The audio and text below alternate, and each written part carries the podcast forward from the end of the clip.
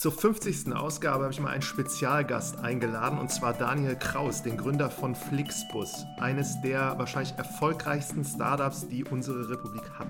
Ich habe mit Daniel damals schon zweimal Kontakt gehabt und er hatte immer berichtet über die wirklich kreativen, aber auch sehr datengetriebenen Marketing- und Vertriebsmaßnahmen in der Wachstumsphase und insbesondere in der Startphase und da habe ich ihn auch noch mal heute nachbefragt. Und wir haben darüber gesprochen, wie sie die ersten Busunternehmer akquiriert haben, da sie nicht einen einzigen Bus besitzen als Flixbus, wie sie es damals geschafft haben, dann für die ersten Strecken, die sie festgelegt haben, ihre Busse voll zu bekommen. Und dann haben wir uns darüber unterhalten, was sonst noch gut funktioniert hat. Es ging auch kurz um Corona und wie Flixbus damit umgegangen ist und natürlich um die Zukunft des Reisens und der Mobilität.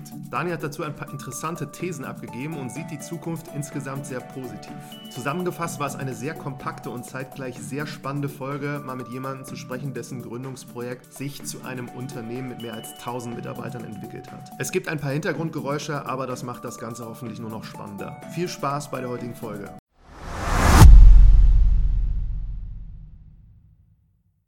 Also, willkommen zu einer neuen Folge von Marketing from Zero to One. Heute Daniel Kraus, Gründer von Flixbus, zu Gast. Hallo. Moin Martin, grüß dich und äh, Grüße an alle anderen.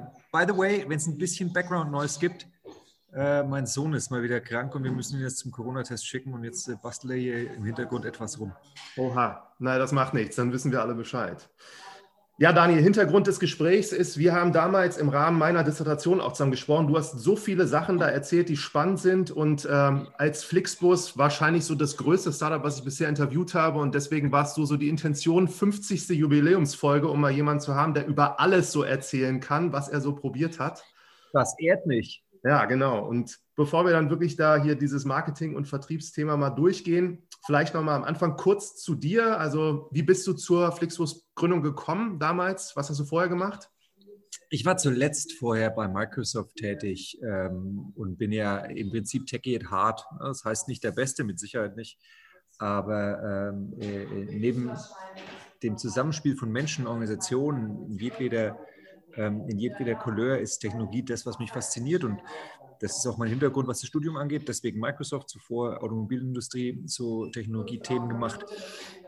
Und ähm, einer meiner Mitgründer, André und ich, sind zusammen zur Schule gegangen, haben zusammen Volleyball gespielt. Und äh, wir hatten es beides satt, das goldene Hamsterrad.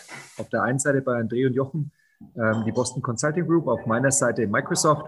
Und ähm, dann haben wir so ein bisschen rumbaldobert, haben so latent konspirative Treffen fast schon, ja, über ein paar Monate gemacht ähm, im, im äh, wie hieß es, äh, News Café oder News Bar hieß das Teil äh, in München. Und irgendwann äh, kam André mit einem Spiegelartikel ums Eck, ähm, dass eben in der Koalitionsverhandlung oder in, in den Koalitionsverträgen dann vielmehr in der letzten schwarz-gelben Regierung, das müsste 2009 oder so gewesen sein, weiß ich gar nicht mehr, irgendwie so, 2009 glaube ich, äh, stand geschrieben, dass die die EU-Novellierung des Personenbeförderungsgesetzes ähm, in Angriff nehmen. Und darauf haben wir dann gewettet. Und letztlich ist es 2013 auch so weit gekommen und passiert. Also von daher war es etwas Zufall, politisches Interesse seitens André und ähm, unser Glaube an den Markt, weil ähm, das, was wichtiger ist als alles andere, ist der Markt. Viele sagen immer, die Idee ist äh, elementar.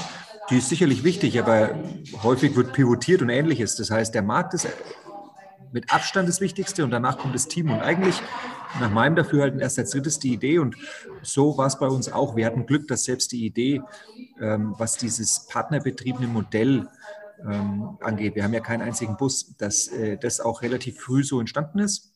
Einfach nur, weil wir geguckt haben, was kostet so ein Bus zu mieten und was kostet so ein Bus zu kaufen. Und ähm, äh, irgendwie kamen wir auf keinen grünen Zweig. Auf der anderen Seite haben wir herausgefunden, dass in Deutschland zu dem Zeitpunkt fast 5000 Busunternehmen aktiv äh, waren und natürlich sehr genau wissen, wie das funktioniert. Und dann haben wir alle zusammengebracht, eine Plattform entwickelt and the rest is history.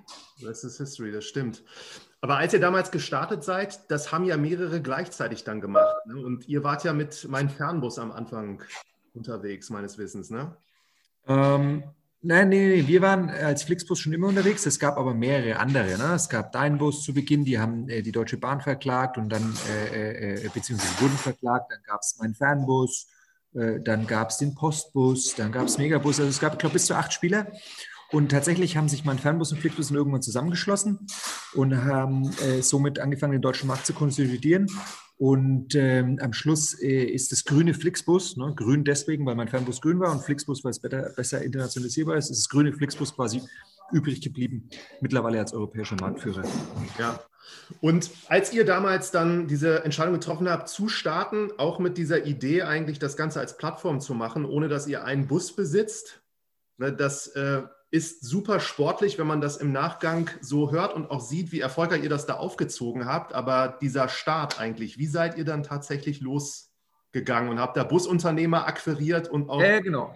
Das, das ist, äh, die Frage ist, also die klingt zu profan, ähm, weil sie äh, A, offensichtlich ist, aber, aber dann häufig doch nicht gestellt wird und weil viele Menschen bei größeren, erfolgreichen Startups immer denken, da ist irgendwie ein bisschen Magie dabei und so. Viele inszenieren sich auch so. Das ist faktisch nicht der Fall, sondern bei uns war es einfach so, dass wir, ähm, wir, wir haben so knapp 4890 oder was, ich weiß die genaue Zahl nicht mehr, bis zu 5000 Unternehmer, die haben wir angeschrieben. Wir kamen damals an die Adressen über so ein Branchenbuch, also gelbe Seiten äh, für, für, für Busunternehmer auf Deutsch gesagt. Und dann gab es da Serien-E-Mails, Serienbriefe, äh, Anrufe. Und dann sind wir, ich weiß es gar nicht mehr, acht, neun, zehn Monate immer wieder mit meinem alten Firmenwagen von Microsoft durch die Republik gegondelt und haben echt Klingeln geputzt, wurden auch abgewiesen ne, und, und quasi vom Hof gejagt. Und am Schluss haben wir äh, sieben Unternehmer, die knapp 30 Busse gestellt haben, konvertiert für alle, die, die jetzt zuhören und die so die äh, obligatorische E-Commerce-Website ähm, äh, raushauen, also wenn man so eine Conversion Rate hat, dann äh, würde ich da besser auf, aufhören.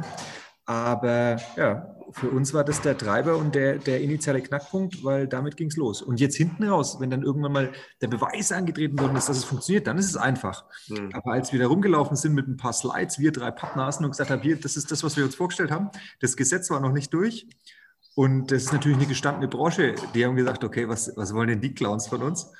Aber wir haben dann immer viel zugehört. Ähm, wenn dann Nachfragen kamen, haben wir die wieder recherchiert und aufbereitet. Also es war einfach ein iterativer Prozess.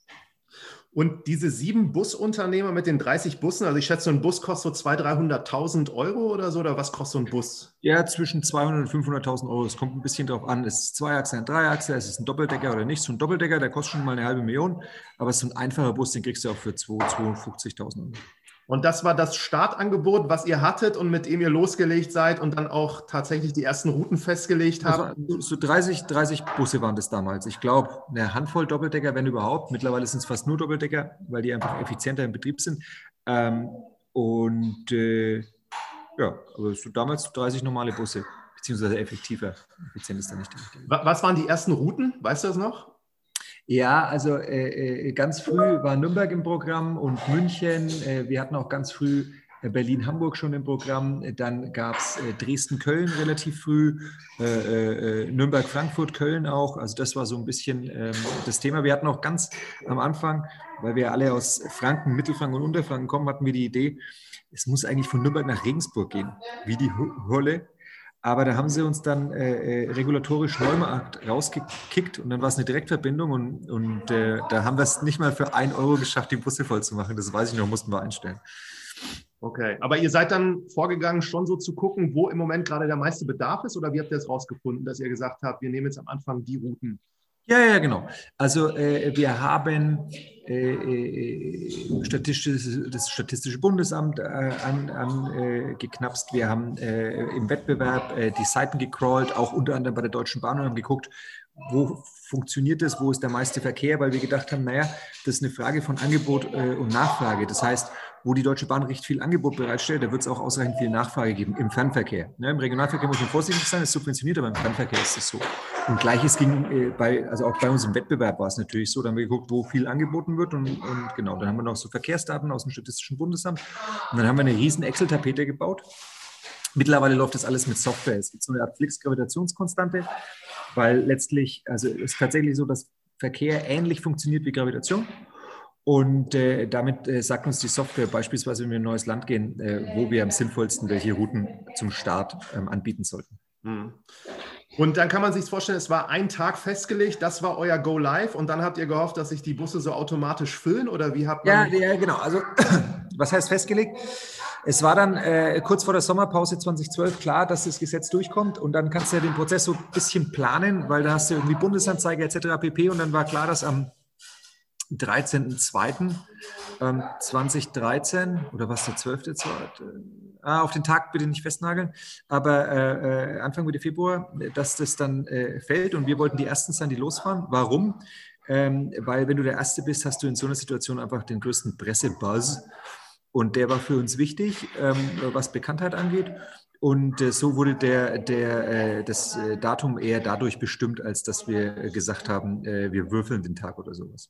Ja, und ihr habt aber auch für Pressebass gesorgt oder kam das ganz automatisch? Naja, also wir haben, den, wir haben den mitgenommen. Ich sage mal, wir haben die Welle geritten. Also es kam insofern automatisch, weil das Thema gehypt war. Das war eine der größten Liberalisierungen im Verkehrssektor seit Jahrzehnten. Und äh, wir haben äh, früh auf Presse gesetzt, ähm, haben äh, äh da äh, Journalistenlisten also Ansprechpartner eingesammelt, sind denen entgegengetreten und haben dann versucht, den, den noch zu befeuern, den Bass, der deswegen schon da war, weil es eben ein neues Thema äh, war. Und dann haben wir versucht, äh, diese Welle zu reiten und waren dann schön auf Pressekonferenzen. Und ich weiß noch, das war äh, im Februar, es war saukalt und da war der erste Flixbus, der von Nürnberg abgefahren ist mit der Frau Wörl. Ja, kennt man aus Höhle der Löwen, aber auch, weil sie hier die äh, äh, Bundestagsabgeordnete war in Nürnberg und mit dem Bürgermeister und so, das war, äh, war, ganz, äh, war ganz witzig. Ja. mussten, weil ich, ich bilde mir ein, dass wir damals noch kämpfen mussten, mal äh, ein Foto zu dritt vor dem Bus äh, zu haben, weil die Frau Wörl doch relativ medienaffin ist und äh, irgendwie dann plötzlich in jedem Bild war. das ist eine gute Story. Ja, aber das war dann am Anfang schon ausgelastet oder war das auch so? Nee, es dauert immer ein bisschen. Also es war okay, wir waren zufrieden. Aber wir haben am Anfang einzelne Tickets noch gezählt und uns gefreut, als der 100. Kunde und so gefahren ist. Das dauert auch jetzt noch, je nachdem wie unsere Bekanntheit ist, zwischen ein und drei Monaten, bis eine, äh, bis eine Auslastung äh, äh erreicht werden kann, die alle Beteiligten zufriedenstellt. Ja. Jetzt weiß ich aus unserem Gespräch damals, dass ihr wirklich interessante so Guerilla-Marketing-Aktionen gemacht habt, um diese Busse voll zu kriegen. Vielleicht kannst du da nochmal so die Highlights ja. zusammenfassen von den schrägsten Dingen, die ihr damals versucht habt. Was, was wirklich schräg war, weil es äh, Unterlassungserklärungen gab, war ähm, Sprühkreide. Äh, haben wir in München über mit Sprühkreide die, die, die ähm, Straßen voll gepflastert, um auf den ZOB hinzuweisen. Und dann haben wir quasi, das war noch nicht mal eine Unterlassung, das war, glaube ich, sogar eine Anzeige, weil äh, äh das mit Graffiti gleichgesetzt worden ist. Dann haben wir bei den Universitäten ungefragt äh, äh, die Fahrradzettel immer überzogen, mit so Fahrradzetteln überziehen. Das, war, das gab auch Ärger, auch so Unterlassungserklärungen. Mussten wir da abgeben, dass wir es nicht nochmal machen. Und dann, äh, äh, da hatten wir äh, das letzte Mal drüber gewitzelt, haben wir ähm, so äh, äh Promoter, also vor allem Promoterinnen, äh, damals äh, ausgestattet mit Holstern, also mit so, eigentlich würde man da Revolver reinstecken, aber da waren, da waren Flixbus-Gutscheine drin, die dann durch die Regionalzüge gelaufen sind, weil wir durften die nicht verteilen. Aber wir wollten das so, also dass die Menschen quasi bereitwillig in die Holster greifen und diese äh, Gutscheine rausnehmen.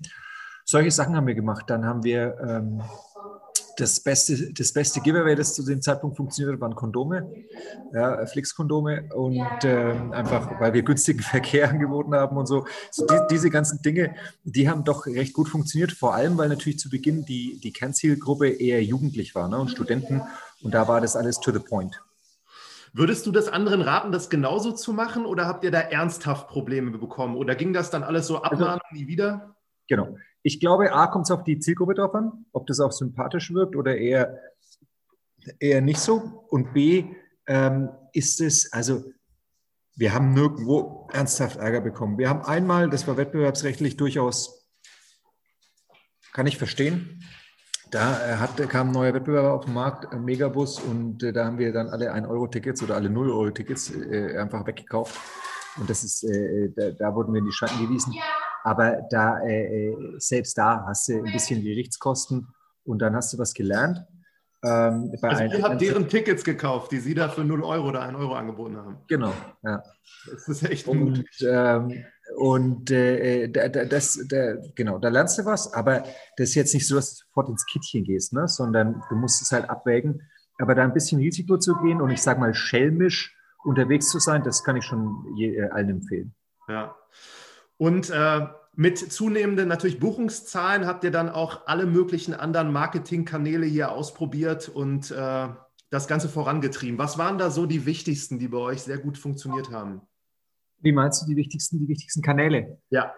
Also eigentlich nach wie vor, ähm, äh, ich sag mal Performance Marketing. Ähm, äh, angefangen mit Google, äh, AdWords und, äh, und solche Geschichten. Ähm, das äh, funktioniert gut, weil es auch einfach messbar ist und weil du es gut aussteuern kannst. Facebook hat zu Beginn gut funktioniert, ist aber dann relativ teuer, ähm, wenn man es weitermachen will. Und ähm, ja, das ist, äh, das sind so, glaube ich, die, die, die, die Hauptgeschichten. Unsere App hat schon von Anfang an gut funktioniert. Wir haben wenig bis nie Out of Home gemacht. Wir haben nur punktuell äh, Media gemacht, also äh, ähm, äh, TV und da nur super spitz. Also Primetime hat nie, hat nie funktioniert, hat sich nie gerechnet. Gerechnet haben sich so Sachen wie äh, N24 oder äh, Six bestenfalls noch oder äh, da gibt es irgendwie so einen Männersender, da habe ich vergessen, ähm, äh, keine Ahnung. Also so ganz nischige Geschichten, die haben besser funktioniert dann halt über Rest, Restplatzvermarkter. Aber so Primetime-Gedöns, ich glaube, ich weiß nicht, ob das Geschäft für, dafür taugt, weil das ist halt High Volume, Low Margin. Und äh, vieles von den Primetime-Spots, die wir sehen, ist halt Brandbuilding und dazu haben wir äh, viel stärker Presse verwendet, hm. als jetzt äh, einfach die Kohle irgendwie den großen Sendern in den Rachen zu stopfen. Hm. Jetzt, äh, du hast ja mehrfach auch gesagt, so alles, was wir nicht messen können, machen wir nicht. Und das habt ihr ja rigoros so durchgezogen. Und würdest du jetzt sagen, dass das genau der richtige Weg war? Ja. Ja. Also du hast, du, weil du, du bist ja, das ist natürlich dein Baby, ne? Du findest es geil und wenn Leute über dich schreiben und wenn du dich irgendwo siehst, das ist alles wow und cool. Das heißt, du hast schon die Gefahr, äh, äh you get carried away, ne? Dass du Dinge machst, die du, die du für gut hältst die aber, äh, da ist es jetzt das richtige Wort, die aber nicht ausreichend effizient sind. Hm. Und, ähm, äh, äh, und wenn du dann dich anbeißt, einfach mit harten Fakten, Zahlen und so, dann, dann auf, auf jeden Fall. Hm. Und äh, jetzt im Zuge einfach, dass ihr immer größer wurdet, gab es da mal rückwirkend einen Moment, wo das Ganze dann wirklich sehr stark an Fahrt aufgenommen hat und du so auch dachtest, wow, das wird jetzt hier auf einmal, kommt das wirklich so in die nächste Stufe? ich sage mal ein halbes Jahr nachdem der Zusammenschluss zwischen meinem Fernbus und Flixbus stattgefunden hat, da war dann schon klar, okay, that's going to, that's going to get big. Ähm, dann haben wir Europa gestartet und äh, dann, dann siehst du halt irgendwie, äh, dass plötzlich Italien grün ist. Und dann hast du später nochmal so diesen Effekt, dass es wirklich was richtig Großes wird im Sinne eines, eines globalen Mobilitätsanbieters wenn du deine eigenen Züge siehst oder wenn du in den USA Highway Number One unterwegs bist und dann ist ja plötzlich grüne, grüne Busse. Das ist schon so, dass man sich denkt, okay, that's serious. Ähm, aber natürlich auch cool, macht einen sehr stolz, äh, vor allem äh, äh, was unser Team angeht, ähm, was wir da zusammengestellt haben und, und die offensichtliche Leistungsfähigkeit. Ich habe jetzt gelesen, da bis 2019 62 Millionen Fahrgäste, die ihr befördert habt und Expansion hier wirklich in die USA. Und ich bin selber immer in den USA mit den Bussen manchmal rumgefahren. Da war ja hier Megabus, Greyhound und das hat auch alles verhältnismäßig gut funktioniert, als ihr da hingegangen seid. Ja, das lag, stimmt, das lag daran, dass die, ähm, das war sehr steady state. Ne? Und dann darf man nicht äh, vergessen, dass die beiden britischen Konzernen gehören, die da eigentlich nicht mehr investieren wollen oder können, sondern nur noch Kohle rausziehen. Das heißt, in so einem Moment, wo jemand reinkommt, äh, der da den Wettbewerb wieder anfeuert, haben die aufgrund ihrer strategischen, ich sag mal, äh, Korsette, haben die nur die Möglichkeit, in den Rückzugskampf zu gehen. Und deswegen konnten wir uns da relativ schnell ausbeuten, gerade wieder da, wo unsere Klientel irgendwie, äh, unsere Kernklientel weit verbreitet ist an der Westküste, ne? also LA Vegas ist so eine Rennstrecke oder eben auch in Texas mittlerweile, hm. solche Geschichten. Hm. Jetzt wollte ich auch nochmal fragen, so mit den Technologien da. Ich hatte gelesen, ihr macht da jetzt gerade auch was mit Augmented Reality für die Experience, glaube ich, eurer Gäste. Nutzt ihr da auch dieses gesamte Thema Daten jetzt mittlerweile schon sehr natürlich, um da Strecken festzulegen und solche Sachen zu machen? Oder was macht ihr da? Das, also bei den Sachen, die wir, äh, die wir gerade noch äh, Proof of Concepten, da gucken wir eher danach, wo passt es gerade, wo haben wir einen verlässlichen Mobilitätspartner, der es fährt, wo haben wir irgendwie äh, äh eine hohe Qualität oder eine hohe Verlässlichkeit auch in der Pünktlichkeit, das, da, solche Geschichten. Das noch nicht, also wenn wir im Proof of Concept sind, da ist noch nicht äh, alles perfekt aufs letzte Daten getrieben, welche Strecke wir jetzt auswählen, um zum Beispiel so ein Virtual oder Augmented Reality äh, Prototypen mal zu launchen. Ähm, das äh, würden wir dann erst tun, wenn wir es ausrollen, damit wir möglichst viele Kunden erreichen, die da auch Bock drauf haben auf solche Sachen, weil einige wollen einfach nur schlafen. Ich bin einer von denen, der, wenn er im Bus sitzt, einfach nur schlafen will. Jetzt äh, kam dann 2020 hier diese, diese Pandemie und du hast da, glaube ich, schon so auch was drüber erzählt, aber ich wollte dich das auch nochmal fragen. So, ich habe damals gedacht, ähm, Flixbus ist ja schon so, der Bus ist voll und ich glaube, das ist spannender, wenn so ein Bus richtig voll ist, als wenn er halb voll ist. Und mich da wirklich so oft gefragt, was macht ihr da jetzt und wie geht ihr damit um? Und jetzt sind anderthalb Jahre vergangen und es wird so normaler und normaler wieder, aber wie habt ihr das so hinbekommen seitdem? Ja, die Wahrheit ist, dass äh, wir äh, schon seit jeher versuchen, unser Angebot der Nachfrage anzupassen. Und diesmal kam noch dazu, dass wir unser Angebot der Regulatorik angepasst haben, anpassen mussten und dass wir unser Angebot so anpassen wollten, dass es ausreichend sicher ist, ne? weil äh, unsere Fahrer, unsere Gäste und so stehen natürlich an erster Stelle. Und das hat dazu geführt, dass wir unser Angebot äh, dramatisch schrumpfen mussten und das führt natürlich dazu, dass äh, die variablen Kosten sinken. Und äh, dann haben wir äh, Gott sei Dank in Deutschland einfach mit der Kurzarbeit gute Werkzeuge gehabt, auch die Fixkosten im Headquarter in München und Berlin entsprechend anzupassen. Und so haben wir uns quasi in so eine Art fast schon Standby gesetzt und haben immer geguckt, ähm, äh, äh, äh, dass wir grundsätzlich da mal unbeschadet durchkommen und unsere Partner weitestgehend unbeschadet durchkommen und vor allem auch, äh, dass, äh, wenn wir fahren und ein Angebot da ist, äh, gegenüber den Passagieren möglichst sicher und verlässlich und, und, und flix halt ist. Ähm, und durch die Flexibilität, die unsere Plattform bietet, konnten wir jetzt auch dann unterschiedlich atmen, weil manchmal waren die USA wieder etwas offener, dann waren wieder die Deutschen etwas offener, dann waren die, äh, äh, war die Türkei wieder etwas offener. Und, äh, für viele war das ja ein totales Chaos, was die Regulatorik angeht. Stimmt, für uns auch. Aber da hatten wir die Werkzeuge, dass wir ein Stück weit atmen konnten und immer das optimale Angebot bereitstellen konnten. Mhm. Geil war es sicherlich anders. Also es war schon äh, eine harte Zeit. Da, da, spreche ich, glaube ich, für die komplette äh, Mobilitäts- und, und Tourismusbranche. Aber äh, dank unserer Partner, äh, unserer, unserer, unseres Teams und unseres Modells ist es so, dass wir unbeschadet ist euphemistisch, aber bestmöglich da durchnavigieren konnten. Und eure Busunternehmer, wie kann man sich das vorstellen? Also sind die 100% jetzt von euch abhängig oder haben die noch eigene Sachen, die die dann auch so als Buslinien so anbieten? Ähm, normalerweise ist es so, dass die äh, nicht nur Flix fahren. Es gibt einige, die machen nur mit uns Geschäft, das ist auch völlig legitim. Aber häufig hatten die ja vorher schon ein Geschäft. Und ähm, äh, das ist dann entweder Schulverkehr oder es ist äh, äh, öffentlicher Nahverkehr, ne, also Ausschreibegeschäft. Manche haben auch noch ganz klassischen touristischen Verkehr. Also es ist mannigfaltig, aber ähm, äh, es ist eher noch so, dass wir eine von mehreren Säulen sind, äh, mit, denen die, mit denen die Geschäft machen. Mhm. Äh, letzte Frage nochmal jetzt zu eurer Größe. Wie, viel, wie sind die Eckdaten? Also wie viele Leute seid ihr jetzt gerade? So um die 1000. Das pendelt immer so ein bisschen. Wir waren mal mehr. Ähm, äh, äh, wir sind jetzt wieder weniger, weil das ist natürlich eine Herausforderung, was das Team angeht, dass wenn du so lang, so wenig ähm, äh, äh bereitstellst, dann geht schon ein bisschen der Purpose verloren und jetzt muss ich schon gucken, dass wir die Vitalität des Teams wieder re-energisen, ne? weil an der einen oder anderen Stelle der Churn durchaus zu beobachten war. Aber verstehe ich. Wir haben immer gesagt, als wir den Laden gegründet haben, wir wollen was Echtes machen, was im wahrsten Sinne des Wortes Menschen bewegt und das attracted, glaube ich, auch viele Kolleginnen und Kollegen, mit uns das zusammenzumachen. Und wenn du dann äh, eineinhalb Jahre einfach nur aus der Röhre guckst, fast, dann, dann verstehe ich, dass äh, äh der eine oder andere äh, das hinterfragt. Äh, deswegen sind wir super froh, dass es jetzt wieder losgeht.